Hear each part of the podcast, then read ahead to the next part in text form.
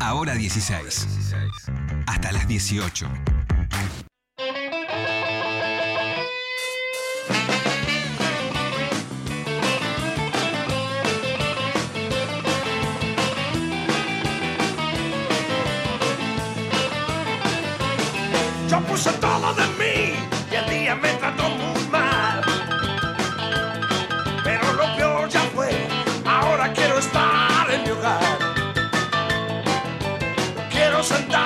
Sentarme a ver el sol caer, a filosofar y a beber. Un trago para ver mejor, un trago para ver mejor. Bueno, 5 y cuarto de la tarde estamos escuchando a la Mississippi. Un trago para ver mejor. eh, de muchísimos años atrás. eh, ¿Cuánto tiene esto? 30 años más o menos. Sí, por lo menos. Y esta voz que escuchan es la voz de su cantante, Ricardo Tapia, que está con nosotros. Richard, ¿cómo va? Bienvenido. Bien. Lo escucho a este muchacho y me acuerdo de la película Shawshank Redemption, esa que hizo Morgan Freeman, ¿viste? Sí, Que dice, me gustaría hablar con aquel joven cuando habla, habla del crimen que cometió y Sí. decirle que, que se porte mejor, que haga las cosas mejor, pero no me va a escuchar. qué terrible esa peli. ¿eh? Sí, Ah, sí. Qué difícil, la, la postura, posición, ¿no? El, el lugar en el que queda Morgan Freeman en su personaje es tremendo. A mí me encanta la voz natural de Morgan Freeman, la voz Sí. de él es, es un narrador así, te lo puedo escuchar todo el día. Sí, es increíble. Increíble. narrando es una cosa. Tiene un. Hace un, un relax, ¿viste? Hay tipos que tienen esa cosa eh, genial para. para- para, eh, y en, en Argentina, un tipo que a mí me liquidó escucharlo fue. Pues yo lo- lo- siempre que podía lo veía Alfredo Alcón, ¿no? Sí, Y una vez hizo un espectáculo de las partes que más le gustaban de Shakespeare a él. Él sentado en el, en- en el sa- en el el escenario. en San Martín y, y con las partes que más le gustaba, que tenía así, escritas en papel, así. Y en un momento dijo el mo- monólogo de, de Macbeth, Sí, te caes. wow, cuando dice que, lo van a matar cuando el bosque de Dunsinane venga hacia el castillo. Es tremendo, que realmente el, el bosque termina yéndose hacia él porque todos los enemigos se ponen un árbol encima. Es genial, bueno, Shakespeare es genial, ¿no? Y yo lo veía a, a Halcón cómo proyectaba la voz el tipo. Y en un momento dice algo de la tempestad, y una frase muy bajita. Pero yo estaba al fondo y lo escuché al tipo, ¿viste? Yo me quedé alucinado del manejo de la voz que tenía. Cómo hacía todo lo que hacía. Y a veces eh, manejaba la voz para adentro, pero él tenía un secreto que también usaba Ray Charles, que era la pronunciación. La pronunciación se puede proyectar. Sí. Los actores, la pronunciación es como el filo de la palabra. Entonces, eh, vos podés hiper pro- pronunciar una palabra y decirla suavecita.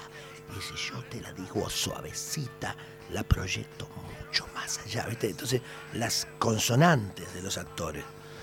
Es una cosa, a mí el teatro me vuelve loco. Está buenísimo, ¿no? Y el tema de las voces para los que Sí. nos gustan, vos por tu oficio de cantante, Bueno, nosotros tengo en la un hijo radio. más chico que quiere ser locutor. Mira, Y eh, fue a dar el examen, en el- el- lo digo porque me- realmente Sí. me parece fantástico. Es un pibe que eh, Tomás tiene una voz genial, gravísima, así habla, y tiene 24 años y habla grave. Y tiene lindo vocabulario, habla bien. Eh, eso me gusta, es un pibe que lee y habla bárbaro. Entonces fue a dar un examen así para, en el, es, eh, éter o algo así, no creo que no sé. y bueno, el ISER o en Éter, En claro. éter, sí, pero al final va a ir a ISER. Bien. Bueno, porque, pero él fue a probar. Estaba estudiando psicología, pero él le gusta todo, la radio, todo. Y la- los directivos del ETA le dijeron, tenés que dedicarte a esto sí o sí. O sea, tenés la voz y la forma de ser para una radio. Porque es un tipo como interesante las cosas que dice, ¿viste? Sí.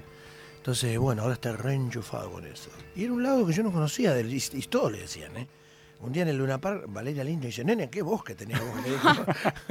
Pará, bueno, Qué lindo. Si fue a Éter y a Liberty le dijo eso. Y ahora, Sí, sí. y ahora, y de Valeria Lynch le dijo, che, que vos, bueno, Ya ya, se tiene que ocupar, ¿no? Se tiene que ocupar. ¿Y vos, y vos cómo fue tu, tu trabajo de la voz? ¿Hay algo natural tuyo que te, que te venía? ¿En algún momento te ocupaste y dijiste, no, tengo que trabajar, mejor tengo que respirar, mejor tengo que proyectar, Eh. mejor resonadores, qué sé yo? Yo iba con una fonoaudióloga eh, que falleció hace tiempo, Rosita. eh, que fue fonoaudióloga de varios cantantes de tango, de gente. Y me, me indicó cómo cuidarme. la voz. Yo canto hace 47, 45 años. Claro. Pero nunca tuve nudos ni nada. Nunca tuve, siempre tuve la voz un poco más cansada otras veces que otras, pero siempre tuve la voz bien. Y en tantos años de cantar, bastante que la llevo y nunca tuve que operarme ni nada, ¿no? Pero hago los ejercicios que siempre me dijeron. Bien. son- una, una, toda una cantidad de ejercicios. Sí, ¿no? o sea, que te cuidas la salud, pero no, no hiciste tanto, viste, esa, esa cosa de, bueno, eh, por ahí hay algunos que estudian canto lírico, eh, aunque No, vayas a cantar blues, viste, para la técnica, digo, del No. canto. Pero canto otras cosas, sí, canto. Sí. Canto Sí, te escuchamos. tango, Te escuchamos cosas, bastante. yo qué sé. Canto otras cosas. Eh, el tango es lindo. Para Cantate cantar. un tango, ¿te animás? No sé tocar tango. ¿En serio? Es mi frustración, no sé tocar tango en la guitarra. Y si fuera una frasecita, una que te guste. Eh, y yo soy como un jilguero que aún estando en jaulas de oro, en su canto llora siempre el deseo de volar. Julio Sosa es tremendo. Sí. Yo no pude prometerte cambiar la vida que llevo, porque nací calavera y así me habré de morir. A mí me gusta la farra, el café, la muchachada, y donde hay una milonga yo no puedo estar sin ir. El tango es Muy bueno. bueno, hay- pero me encantaría saber tocarlo. Algunas cosas sé, pero no, no- digo, no digo, que- digo que no sé porque eh, me da. te da, te da cosa.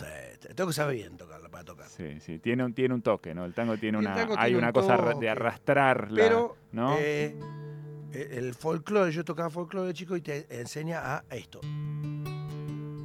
A los arpegios. Arpegio, Yo nunca usé una púa. eh, con los dedos. Sí, con la eléctrica también. Porque te da otro color.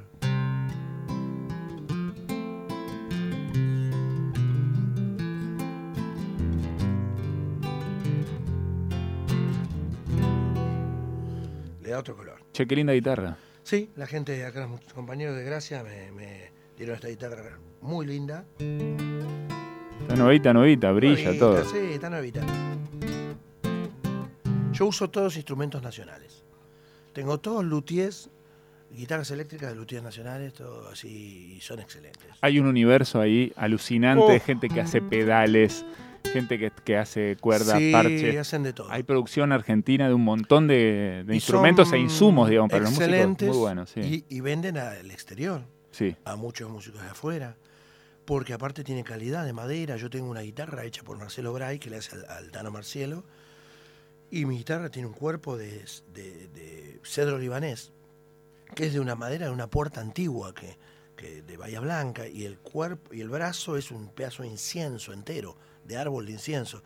Son cosas eh, que tienen mucho, mucho valor. Y está tan bien hecha la guitarra que me hizo el negrito Bray que la- yo la desenrosco, le saco los tornillitos, la eléctrica, me la llevo de viaje, la vuelvo a atornillar y está calibrada.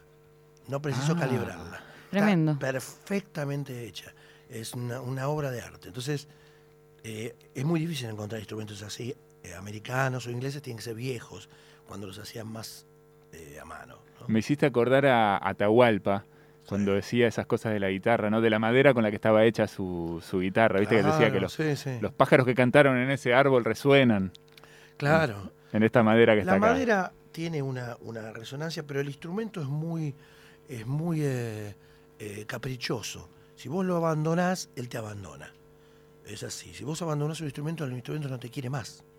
Eh, tienen como una cosa los instrumentos que si vos decís, sí, esta guitarra la tengo hace 20 años, la voy a volver a tocar. mm, Si no la tocaste 20 años, la guitarra no te va a querer así nomás.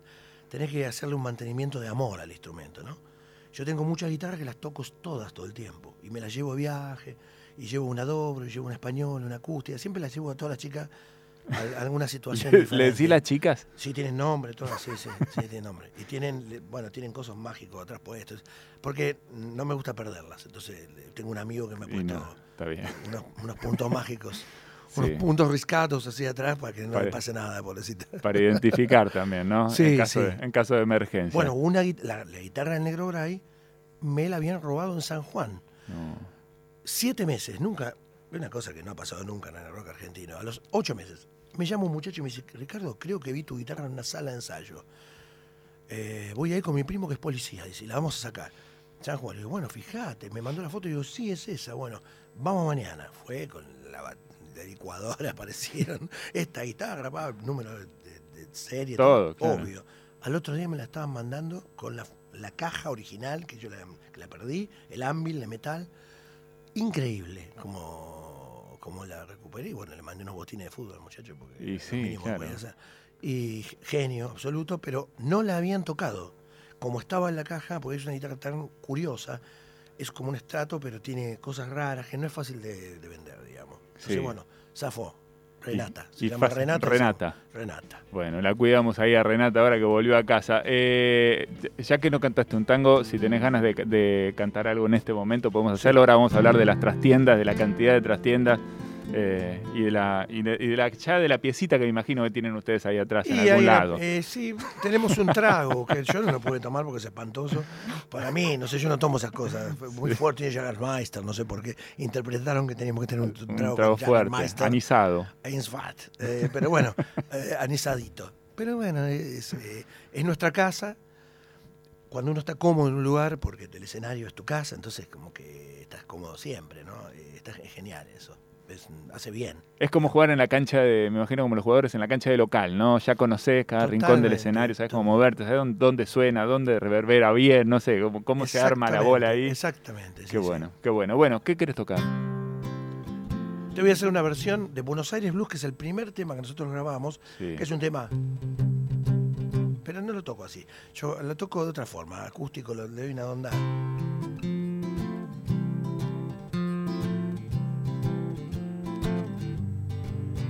Déjame decirte algo que te pueda hacer pensar de otra manera. Aunque es difícil pretender que a esta altura no te hayas dado cuenta. Estás iluso, muy eufórico, psicótico. Eso agrava tu sistema. Y vas trajeado muy temprano, fisurado tu mercado de quimeras. El diente falso del chicano de perfil va saludando tu condena. Estás sentado en tu escritorio relamiendo tus metálicas ideas. Es que Buenos Aires te ha marcado duro. Noche y día son lo mismo uno. No, podés seguir así tan mal. Te veo mirando como un ciego las baldosas de una pálida vereda. Aunque tu química funcione, ya perdiste mucho aceite en tu carrera. Estás jugando un doble juego resbalando una navaja por tus Salís cortando la mañana con un traje que te pesa como arena. Y vas mordiendo como un perro mientras todo en tu mundo se acelera y el diente falso del chicano de perfil va saludando tu condena. Es que Buenos Aires te ha marcado duro. Noche y día son lo mismo uno. No, no, no, no, no. No. Podés seguir así tan mal.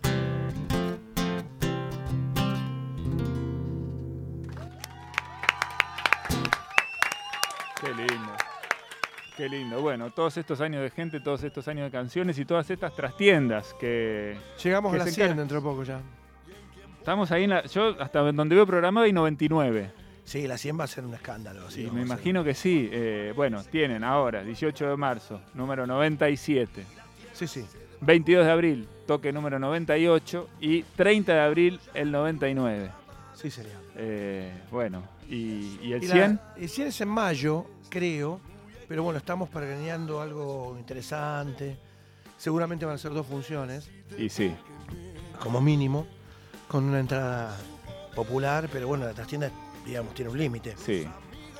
Así que veremos. Vamos a hacer un paro, dos o tres, y vemos qué, qué hacemos. Si aguantaba. si- Mientras el cuerpo de. ¿Qué va a hacer?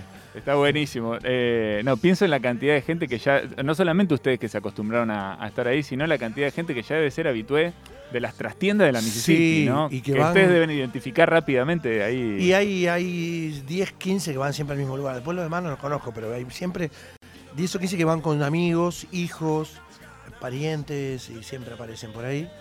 Y lo bueno de los ciclos es que es una cosa media café concert. Así que vos hablas con la gente, eh, se da una cosa interesantísima, ¿no? Eh, que la gente ya está, está para eso, ¿viste? Para, está para el show. Yo qué sé, yo a veces salgo y digo, están todos en pedo. Ah, ya se arrancan, ¿viste? Ya- ya dicen, están todos en pedo. Le digo, ya, salimos media hora más tarde, están todos en pedo. Y ya se están, ¿viste? Arrancan felices. Pero lo bueno es que eh, la expectativa de un show entre amigos, por nosotros, nosotros nos gusta mucho tocar para el público que nos va a ver. No somos tan de festivales, ¿viste? Sí. Vamos a festivales. Fueron, claro, hace poco estuvieron. Sí, estuvimos, bueno, ahora estuvimos en, el, en sin Cosquín y, en- y en el en el que estuvo en, eh, en- en Neuquén, estuvimos en, en Plotier, un festival infernal para hubo 30.000 personas en una Wow. noche. Cada noche tuvo 30.000 y 40.000 personas, fueron tres noches. Tremendo, tremendo. Eh, no se hacía hace dos años y bueno, fue todo Neuquén, Sí, eso fue una cosa. Las ganas de volver, ¿no? Claro. A veces cuando se logra eso parece que estás en un baño cantando, ¿viste? Tenés 30.000 que están todos. ¿viste? Parece que están metidos en el living todos. Pero, o hay cancha, que a veces cantás una cancha y la cancha se mueve, ¿viste? Sí. Eh, bueno, pero el, el 600 personas, 700 es una medida muy linda. Mire, porque es una medida en que la gente vuelve enseguida a lo que le tirás, ¿no? Sí, Es hay algo orgánico ahí, ¿no? Lo otro está así, está como. Sí, es sí, demasiado. Sí, Me hiciste acordar a cuando, cuando Bowie, en su momento de así de mayor popularidad y locura, eh, a mediados de los 70, ¿no? Cuando tenía todo. Sí. Decía, eh, fue mi momento Phil Collins, ¿no? Como era tan grande, estaba, estaba tan sobredimensionado que ya me sentía ajeno a eso. Era como, Claro. yo- no era yo, era Phil Collins. Era Como- Phil Collins, claro. Era sí, otro. Sí, sí, sí, sí. Sí, bueno, Bowie pasó por todo. Sí, sí, sí. El periodo, todos sus periodos son geniales. Todo. Sí, sí, sí. ¿Qué te gusta de Bowie? Hablemos de Bowie un poquito. Bowie, me gusta Sí. todo. A mí me gusta, bueno, sigue Stardust, es genial, pues es más de mi época. Celi, Celina, mi esposa, es media como es fanática y experta. de Bowie tiene todo, tiene de todo, libros, de todo Bowie. ¿no? Entonces siempre escuchamos alguna cosa y a mí me gustan ciertos periodos. El periodo alemán me gusta también, me gusta la, la parte eh, de Lodger, me gusta, es un disco Sí. lindo, que es raro. Eh, pero hay muchos discos que son extraños. Bueno, Young America es ma- maravilloso es, eh, y tiene toda una cosa soul, así que experimentó el tipo única, ¿no? Ese, dis- es un discazo Young America, eh, es buenísimo. Y, y hay, hay discos que son raros de Bowie, pero a mí me gusta mucho todo su, su primera etapa, es genial. Todavía es moderna toda la etapa de Ziggy Stardust, ¿viste? Sí, le pasa claro. una cosa, le pasa como Hay una previa a eso igual, viste que Sí. hay unos discos así que son más raros. Sí. Eh, Pero le pasa como a Jimi Hendrix, son gente que siempre están en el. En, eh, siempre están modernizándose a sí mismos, ¿no? Eh, nadie pasó por arriba de Hendrix nunca. Vos lo escuchás a Hendrix. no, no, es imposible. Yo escucho, por ejemplo, eh, Castles Made of Sand. Es una canción que la grabó en 1962. So castles made of sand melt into the sea eventually. Es un rap. Down the street you can hear your disgrace. And, eh, todo así, el tipo toca y está rapeando, ¿viste? Sí. Y es 69, 68. Y él decía que no le gustaba su voz. Dijo, qué porquería la voz que tenía. Viste, una adicción increíble.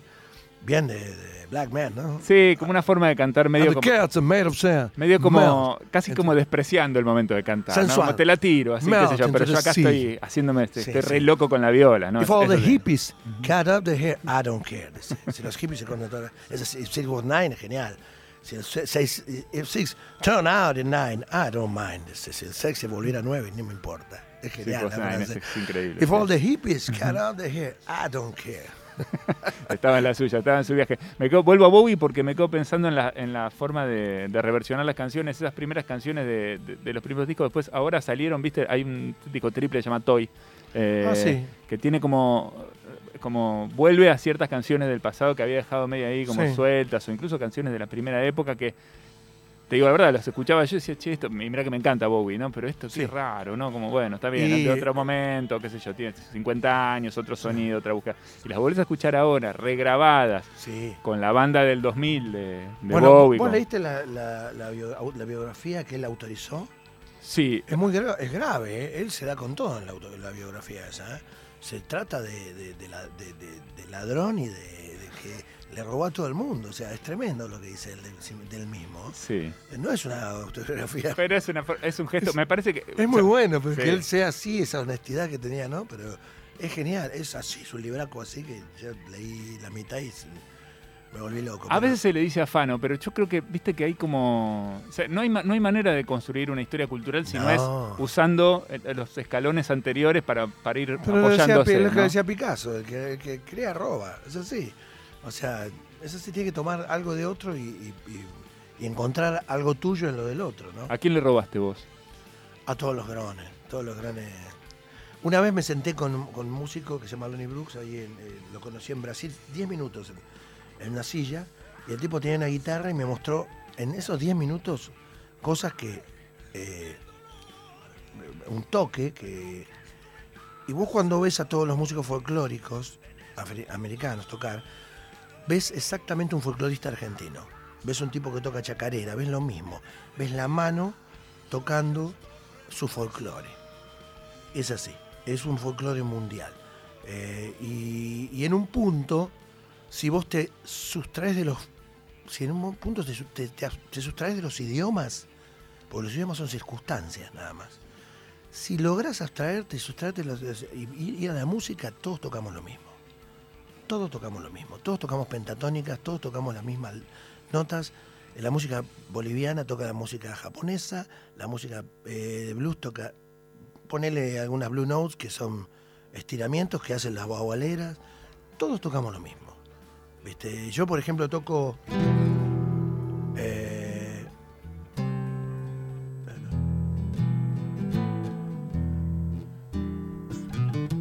como blues. Cuando fui para la pampa, llevaba mi corazón contento como un chirigüe, pero ya se me murió. Primero perdí las plumas y luego perdí la voz. Y arriba quemando el sol. Violeta Parra. Sí. ¿Lo tocas como blues?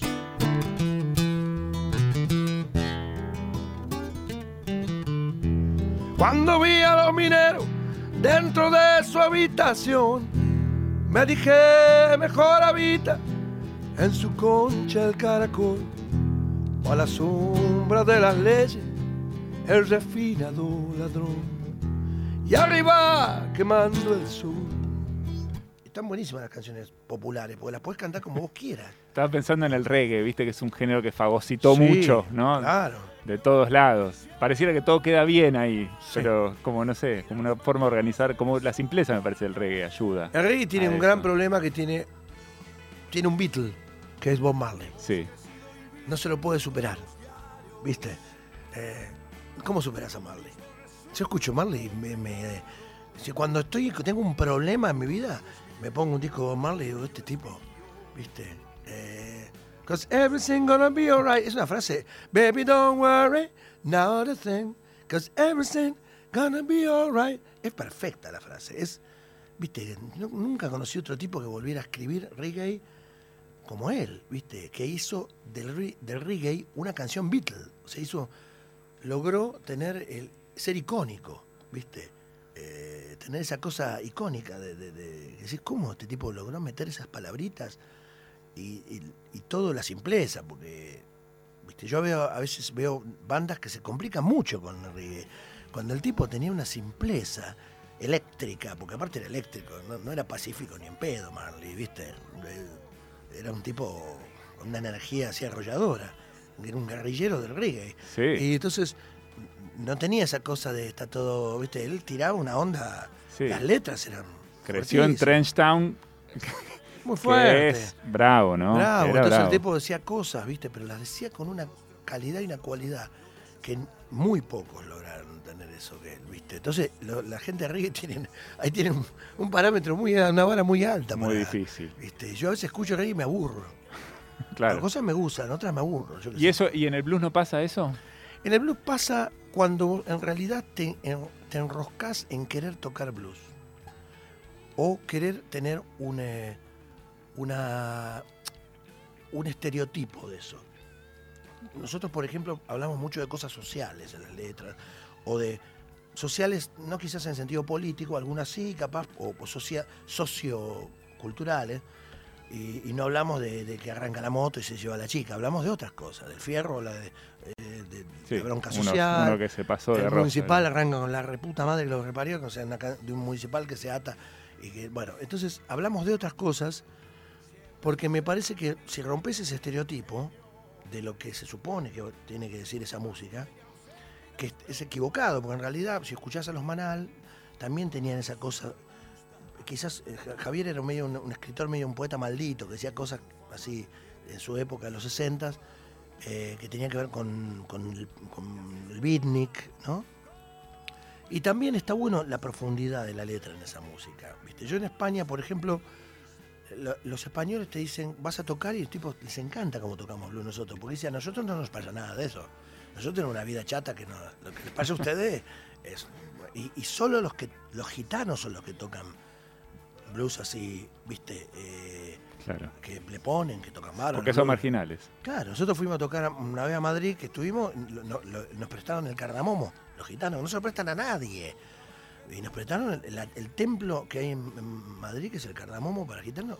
A los bluseros se lo prestamos, porque los otros son- no saben ni tocar. Dice, los bluseros se lo prestamos, pero es, es- es a los únicos que le prestan, los músicos de música negra. Pues a los demás no, no les prestan el tablado ni que te mates, ¿viste? Pero es un honor para uno que te preste Claro. un tablado, ¿viste? Gitano, ¿no? Qué Son- maravilla. Son, tipos que tienen energía, ¿viste? Bueno, muy bien. De los tablados gitanos a la trastienda vienen unas largas, Largas unas, lar- trastiendas, tío. unas largas trastiendas más todavía hasta llegar a las 100. Este va a ser un año de festejo para la Mississippi. Es un festejo también para nosotros que hayas venido por acá, que hayas Muchas compartido gracias. este rato con nosotros. Eh, me gustaría que te vayas tocando lo que tengas ganas de, Te voy a de tocar un tema que grabamos con eh, el Quinteto Negro de la Boca Sí. eh, hace un tiempo, que era una canción nuestra, pero yo la cambié, la, la hicimos más, parece una, como una canción, eh, una canción que tiene mucho de tango, por eso los chicos querían que la grabáramos con ellos, y ya no la volví a tocar nunca más como la grabé, y no se parece en nada a lo que voy a tocar.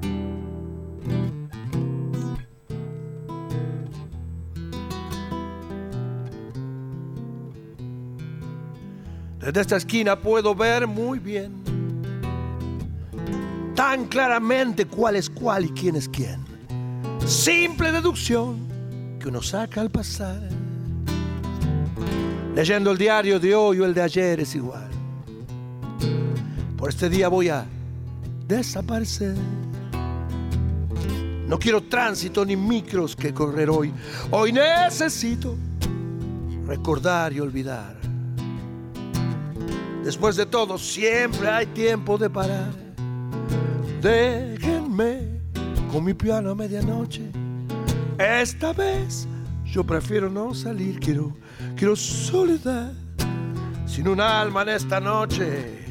Porque hoy este blues es para mí.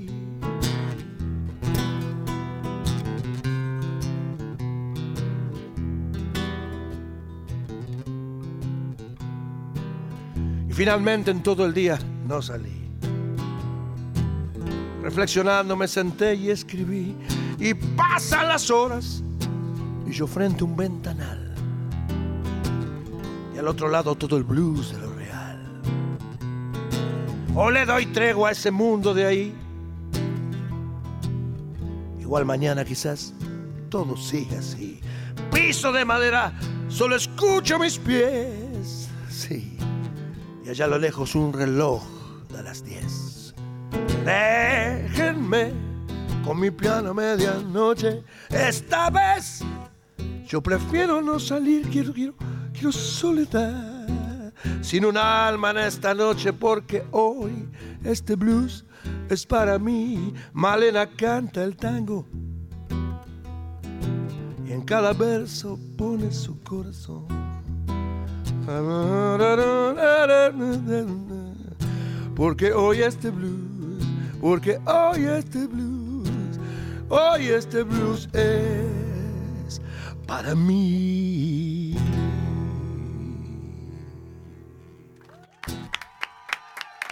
Ricardo Tapia con nosotros. Gracias, como Gracias siempre. Acuérdense, este viernes 18 de marzo, trastienda número 97, el 22 de abril a 98, el 30 de abril a 99. Y nos quedamos ahí esperando La 100 va a el festejo total, el festejo total. La Mississippi. Con invitados. Bueno, Con invitados. guarda con eso, ¿eh? Guarda con eso. Sí, es sí. una celebración y siempre hay que estar. En los festejos siempre hay que estar. En los festejos hay que estar. Un placer enorme. Muchas Gracias, gracias. chicos. eh. Ricardo Tapia con nosotros, pasando por Nacional Rock en hora 16.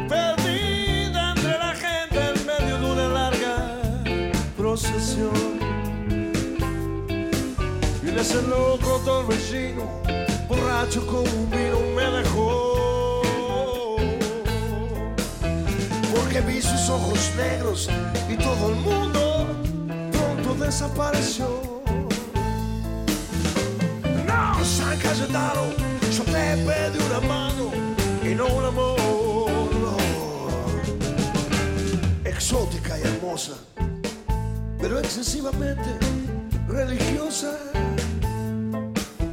Rezaba todo el día y no tenía tema de conversación. Aguanté por unos días casi todas sus manías, pero yo, yo no soy lo que se dice exactamente, un salto de su devoción, yo no. No, San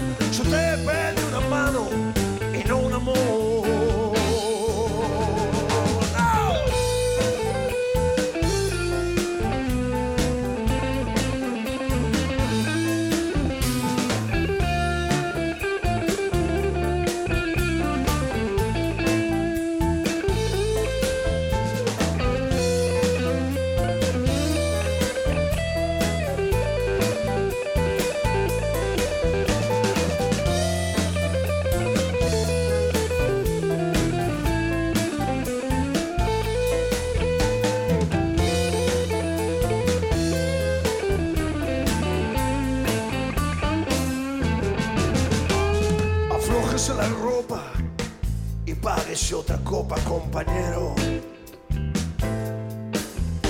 Que mientras yo le cuento la historia de otro amor que no duró. Una tarde de domingo que se fue a San Cayetano, ella no volvió. Esto fue hace mucho tiempo, pero ya cambiemos de conversación. Cayetano, yo te pedí una mano y no un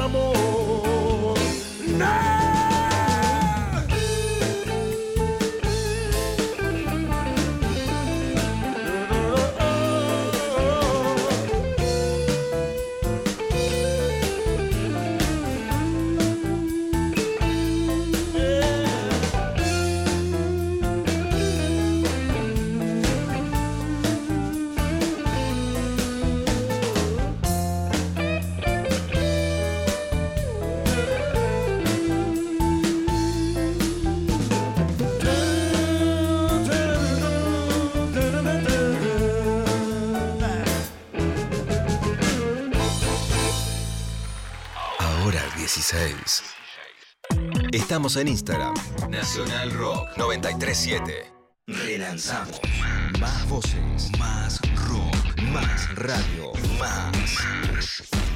Nacional Rock 2022. Más música. Más radio. Nacional Rock. Eddie Babenco. Flor Alcorta. María Stanraiver. Ahora. Ahora 16.